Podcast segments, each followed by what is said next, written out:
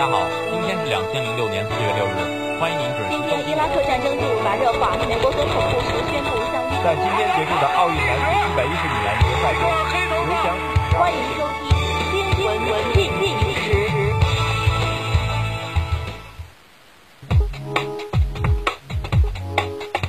回顾一周热点，汇总全球资讯。欢迎您收听二零一四年十二月八日的新闻进行时。今天是星期一。今天节目的主要内容有：新闻快报，洛阳油罐车侧翻冲进车站，烧毁三十余辆装载机，致二死；伊拉克爆炸和武装冲突导致三十三人死亡；云南平谷一日两次五级以上地震，致近一点四万人受灾；美国一架航班因多人急症被降罗马机场。评论员文章：青莲大跌二十名。你们说的 China 是中国吗？评论员文章：女生被逼卖淫，学校为何总是后知后觉？首先是一组新闻快报：洛阳油罐车侧翻冲进车站，烧毁三十余辆装载机，至二死。中新网十二月七日电，十二月六日凌晨二时许，一辆油罐车侧翻后冲进河南洛阳市一家汽车站内起火。事故不仅造成二人死亡、一人受伤的惨剧，同时停放在车站内三十余辆装载机也被毁于一旦。目击者称，发生事故的是一辆柴油罐车，该车在行驶到洛邑快速通道与省道 S 二三八公路线交叉口郭寨汽车站北侧时，油罐车突然失控，撞到路旁汽车站大门的广告牌立柱上，发生侧翻。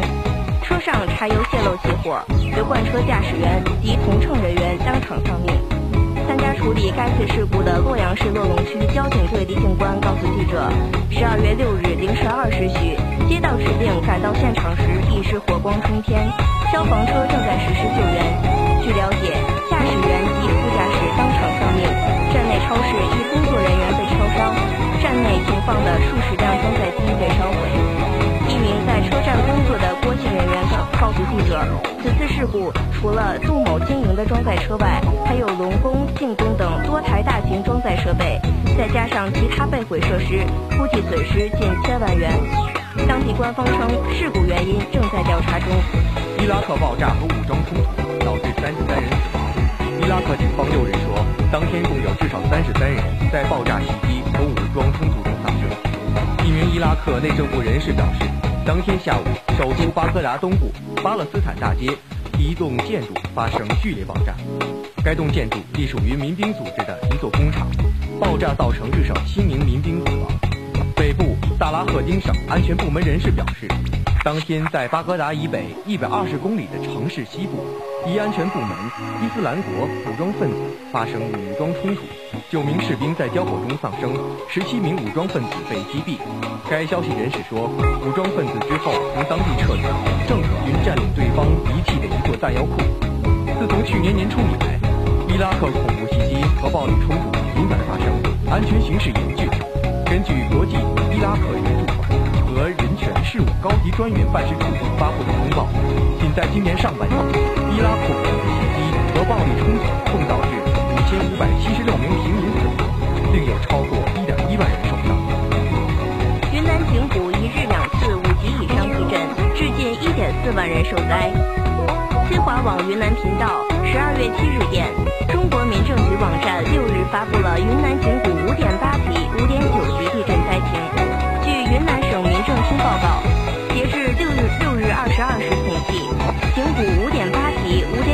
地震共造成普洱市、临沧。市近一点四万人受灾，一人死亡，十五人受伤。此外，镇区有十二户三十六间房屋倒塌，三百三十四户一千零三十三间严重损坏，八百零四户两千四百一十一间一般损坏。具体灾情正在进一步统计核实中。记者从云南省地震局六日二十一时召开的新闻发发布会上获悉，这两次五级以上地震。同为十月七日发生的六点六级地震强余震，除人员伤亡外，当地交通、水利、市政设施等不同程度受损。云南省防灾研究所所长张建国建议，震区应加强防范强余震造成新的损失，民众不能进入危房及边陡峭边坡地带，不能在围墙边搭建帐篷、点选址应尽可能避开发生滚石、塌方等次生地质灾害的地带，全力避免强余震带来的损失。据中国地震台网测定，六日十八时二十分，景谷县发生五点九级地震，震中震中基本与五点八级强余震震中重合，震源深度十公里，普洱、临沧等地强烈有感。六日二时四十三分，井谷县发生五点八级地震，震源深度九公里。美国一架航班因多人急症备降罗马机场。据意大利媒体报道。美国航空一架航班六日因机组成员与乘客出现急症，而在美国而在罗马机场紧急降落，十六人被紧急送往医院救治。报道说，从以色列特拉维夫飞往美国的费城的美航 US 七九七航班，当天在罗马达芬奇国际机场紧急降落，十四名机组成员和两名乘客被紧急送往机场医院救治，其中三名机组成员由救护车送往医院。据报道。这架空客 A330 客机当天载有一百二十九名乘客和十四名机组成员，全部机组成员和两名乘客出现眼红症和恶心呕吐症状，因此要求紧急迫降。当时飞机机舱内出现异味，飞机安全着陆后，相关人员迅速请乘客下机，并检查和评估事故原因。经过救治，乘客已与其他乘客一道被安排乘坐其他航班前往美国。航班机组成员已经经过治疗后，已当天出院，等待航空公司查明事故原因和后续安排。评论员文章：青联大跌二十名，你们说的 China 是中国吗？设在柏林的透明国际发布二零一四年全国青年意向指数报告，将中国的排名大幅下调二十位，从二零一三年的世界第八十名降至第一百名。大概所有中国人看到这个消息都会惊诧不已，认为这个排名一定是搞错了，因为这个排名与中国人对国家反腐败进展的真实感受南辕北辙。反腐的疾风暴雨正在这个国家的每一个层面和角落猛刮，触动之深之广，不仅新中国前所未有，在整个中国的历史上也至少是几百年一遇的。他的成就不仅中国人有目共睹，世人也皆有耳闻。实话说，以往中国社会对透明国际的排名还是挺当回事儿的，至少将信将疑。今年这个中国排名不升反跌，而且是得分暴跌的最新榜单一出，其在中国人中的公信力损失堪称是坠落式的。如果世界上只有一个国家叫 China 的话，如果负二十的评价说的就是中国人看到的让所有贪官风声鹤唳的2014年，那么它显然属于睁眼说瞎话级别的错误。透明国际辩称，这个排名依据了十三家国家独立机构的报告和数据，其中美国两家机构对中国青年的打分大降。那意思是，只使用数据不负责采集的透明国际很客观。问题是，当中国受这么受人注目的国家出现剧烈排名震荡的时候，透明国际没有愿望派人来中国，哪怕给他们在中国的朋友打几个电话验证一下呢？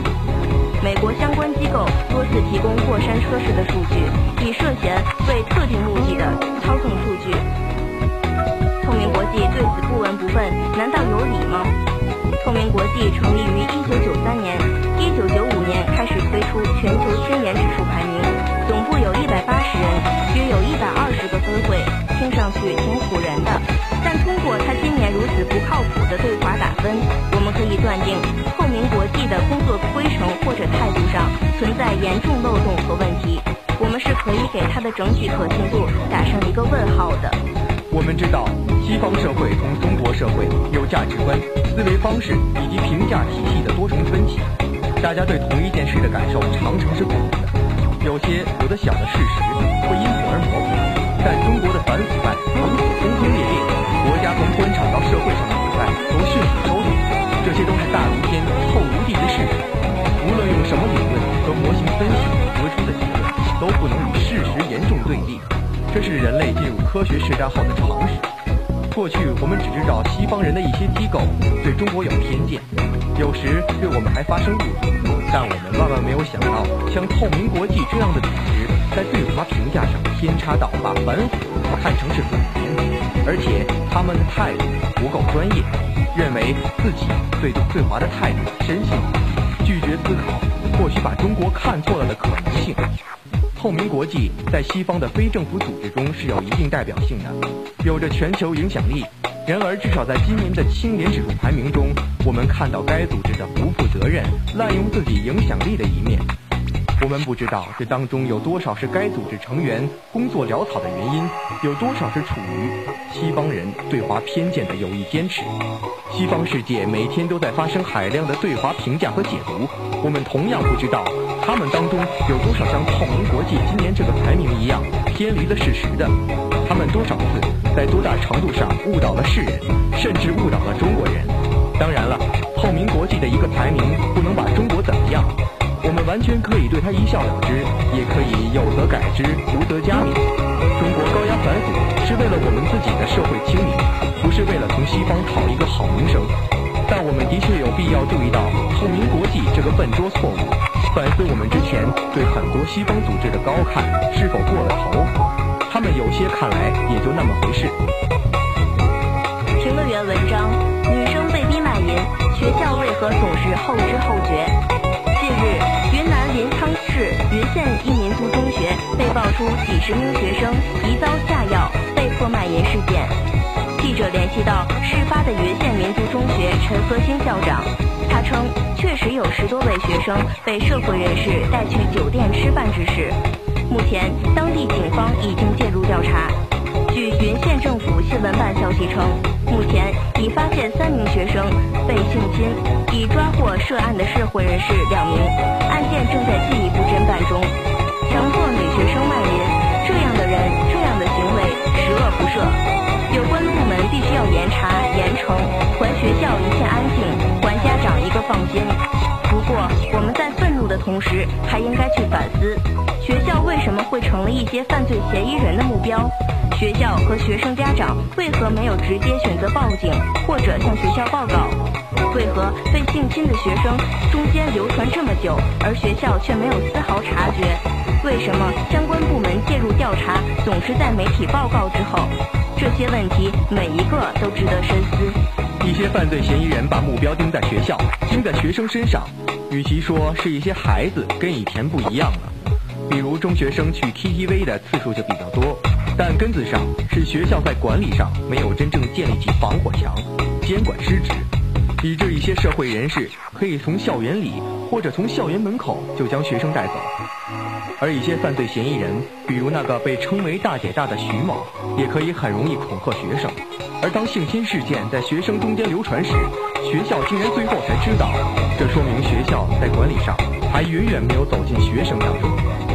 而学生和学生家长向媒体反映，进而引发关注，更值得反思。为什么学生和学生家长不直接向公安部门和学校报告呢？直接的理由是他们害怕。可为什么向媒体报告就不用害怕呢？这恰恰说明学校还有相关部门在接到举报，在查处涉及事件过程中，不管是有意还是无意的工作疏漏，不让人放心，不被人信任。由媒体介入，引发舆论关注，然后相关部门再跟进，似乎已经成了一些突发事件的固定处理路线。但这样的解决方式不仅晚了一步，让更多的学生受到侵害，更重要的是也影响到自身的形象。所以，